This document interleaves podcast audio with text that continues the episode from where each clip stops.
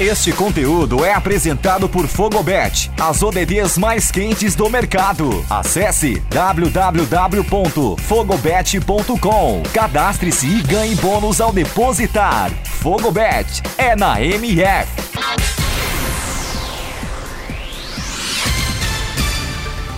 Olá, eu sou Eduardo Couto. Começa agora o Boletim MF Paralímpico, com destaque desta quarta, 25 de agosto, nos Jogos Paralímpicos Tóquio 2020. Os Jogos Paralímpicos de Tóquio 2020 foram abertos nesta terça-feira, no Estádio Olímpico de Tóquio. A delegação brasileira foi representada por Petrúcio Ferreira, do atletismo, e Evelyn Oliveira, da bocha, como porta-bandeiras. Alberto Martins, diretor técnico do CPB, e Ana Carolina Alves, técnica da classe BC4 da Bocha, completaram o número mínimo exigido para o desfile da delegação na Parada das Nações. A cerimônia ficou marcada pela homenagem ao Afeganistão. O país teria dois representantes no evento, mas diante da tomada de poder do Talibã nas últimas semanas, os atletas foram impedidos de viajar a Tóquio. Entretanto, a bandeira do país marcou presença na Parada das Nações, tradicional na cerimônia de abertura dos Jogos. Os atletas japoneses Yu Kamiji, do tênis sobre cadeira de rodas, e Sunshaki Ushida, da bocha, e Karen Korushi do alterofilismo foram os responsáveis por acender a pira olímpica.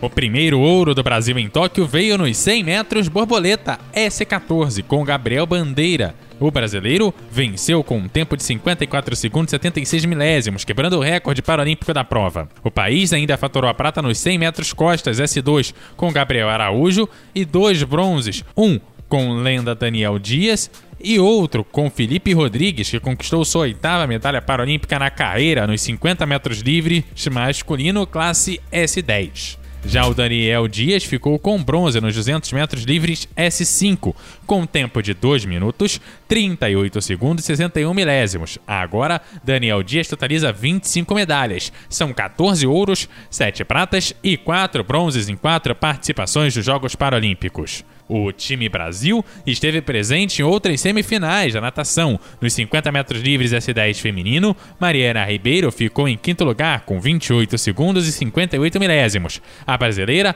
era a classe S9, mas nadou na categoria acima, já que a prova não está no programa da S9 nos Jogos Olímpicos. Nos 100 metros costas S1, José Ronaldo da Silva ficou em quinto lugar com um tempo de 3 minutos, 3 segundos e 18 milésimos. Nos 100 metros borboleta S13, Douglas Matera ficou em sétimo lugar no masculino com 58 segundos e 53 milésimos. Já Maria Calorina Santiago ficou na sexta colocação com 1 minuto, 7 segundos e 11 milésimos. A seleção masculina de goalball venceu a Lituânia, atual campeã paralímpica, por 11 a 2 com 4 gols. Romário foi o destaque da partida. Já a feminina perdeu para os Estados Unidos na estreia por 6 a 4. O Brasil chegou a ficar na frente no placar, mas cedeu a virada e sofreu dois gols em penalidades de long ball. O brasileiro Wanderson Lin Chaves, 19 do mundo, foi eliminado ainda na primeira fase da categoria B do sabre masculino na esgrima em cadeira de rodas.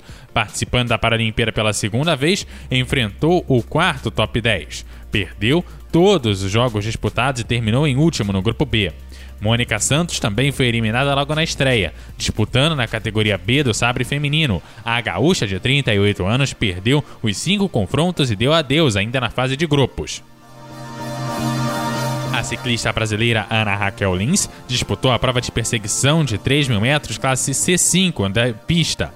Com o tempo de 4 minutos, 43 segundos e 704 milésimos e uma velocidade média de 38 km por hora, a atleta ficou na nona e última colocação da bateria de classificação e não disputará medalhas. Ela voltará à pista do ISO Velódromo na sexta-feira na corrida contra a relógio da classe C4-5 da estrada.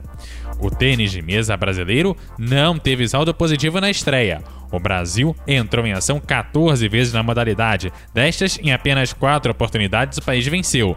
Israel Strong, da classe 7, Daniel Ruen, da classe 9, Kátia Oliveira, da classe 9, foram os vencedores. Já David Freitas venceu por WO. Mais 10 jogos serão disputados na noite brasileira desta quarta-feira.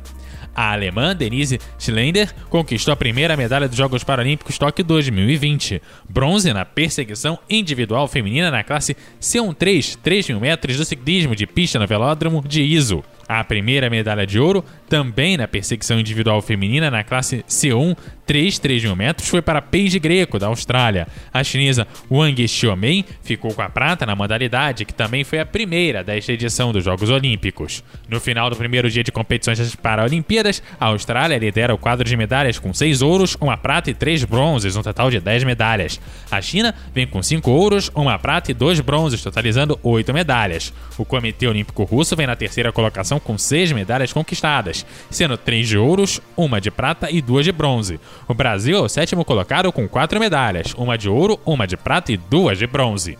E assim, vamos chegando ao fim dessa edição do Boletim MF Paralímpico. Essa é uma produção apresentada pela Fogobet, a casa de apostas oficial da O Melhor do Futebol. A produção é de Eduardo Couto e Nilson Júnior. A locução e a edição também desse que vos fala, Eduardo Couto.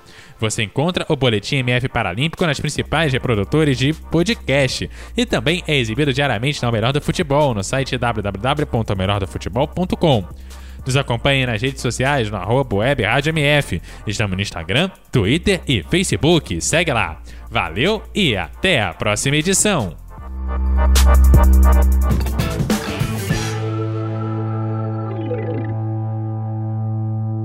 Você está conectado com a melhor web rádio esportiva do Brasil. MF.